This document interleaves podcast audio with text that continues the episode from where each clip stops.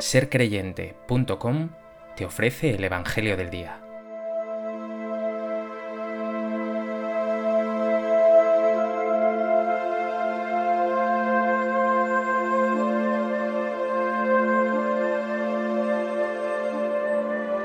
Del Evangelio de Mateo. En aquel tiempo dijo Jesús a sus discípulos, Pedid y se os dará, buscad y encontraréis, llamad y se os abrirá porque todo el que pide recibe, quien busca encuentra, y al que llama se le abre.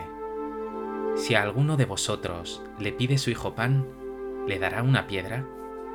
¿Y si le pide pescado, le dará una serpiente? Pues si vosotros, aun siendo malos, sabéis dar cosas buenas a vuestros hijos, cuánto más vuestro Padre que está en los cielos dará cosas buenas a los que le piden. Así pues, todo lo que deseáis que los demás hagan con vosotros, hacedlo vosotros con ellos, pues esta es la ley y los profetas.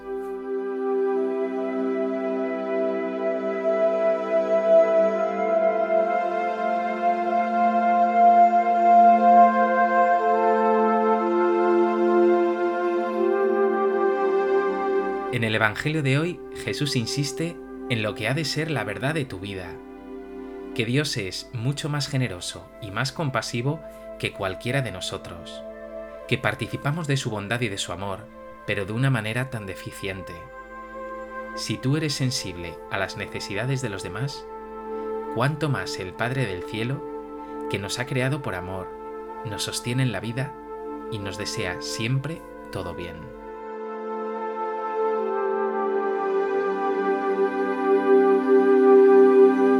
Propósito de este texto del Evangelio de Mateo, me gustaría compartir contigo tres reflexiones.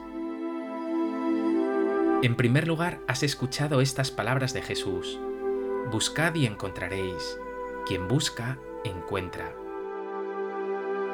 Una clave importantísima para la vida cristiana es estar en búsqueda. Y sin embargo, ¿cuántas veces te quedas parado?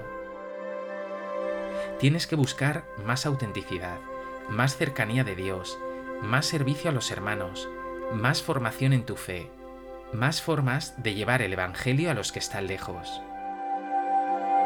Si te quedas parado, como en una cinta eléctrica, retrocederás, o peor aún, te caerás. En cristiano, buscar es encontrar. ¿Estás en búsqueda?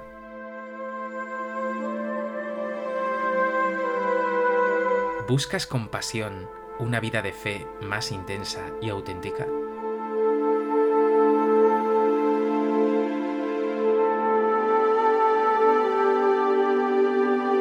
En segundo lugar, dice Jesús en este texto de Mateo, Pedid y se os dará, llamad y se os abrirá, porque todo el que pide recibe, y al que llama se le abre.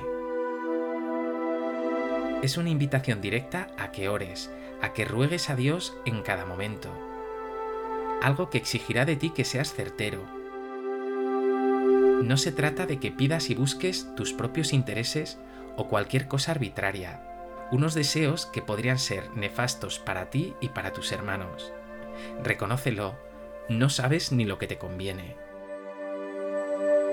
Al contrario, se trata de que llames a la puerta de Dios, que le pidas que se cumpla su voluntad, porque eso que Dios quiere para ti es siempre lo mejor, lo que más te conviene, lo que te salva.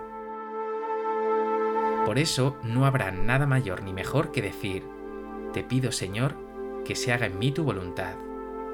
Es esa misma oración de María, hágase en mí según tu palabra, la misma oración de Jesús en el huerto, no se haga mi voluntad, sino la tuya. Eso mismo que pides cada día en el Padre nuestro, hágase tu voluntad. Si le dices a Dios de corazón, a pesar de tus debilidades y cerrazones, que quieres hacer su voluntad, Él entrará en tu vida y llenará tu ser de esa paz que solo Él te puede dar.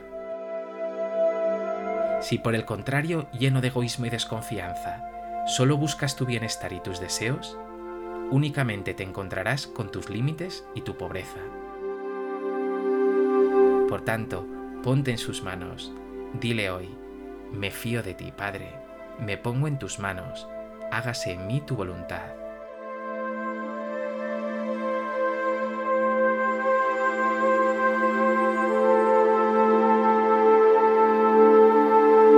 En tercer lugar, el texto de hoy nos ofrece una de las frases más bellas de todo el Evangelio.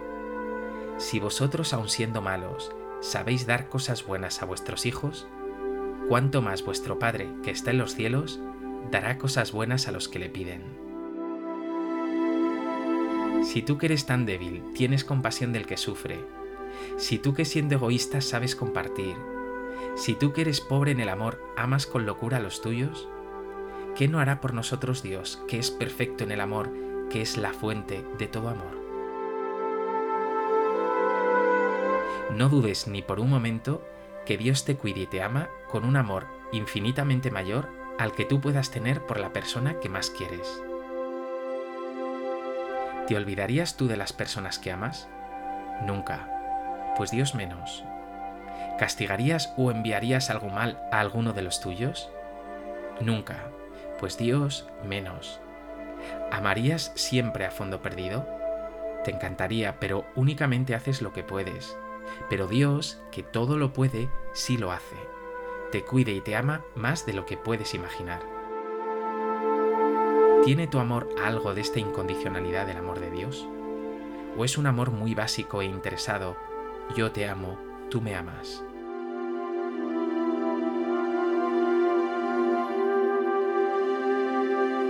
Busca, como dice el Evangelio, el bien de los demás, ese bien que tú desearías para ti, pues como dice Jesús, esta es la ley y los profetas.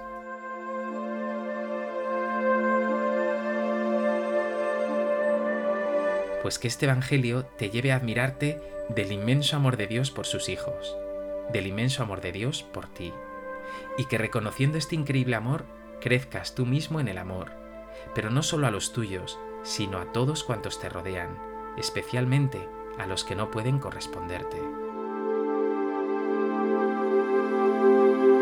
Dios Padre bueno, tu amor es maravilloso. Gracias por amarme tanto.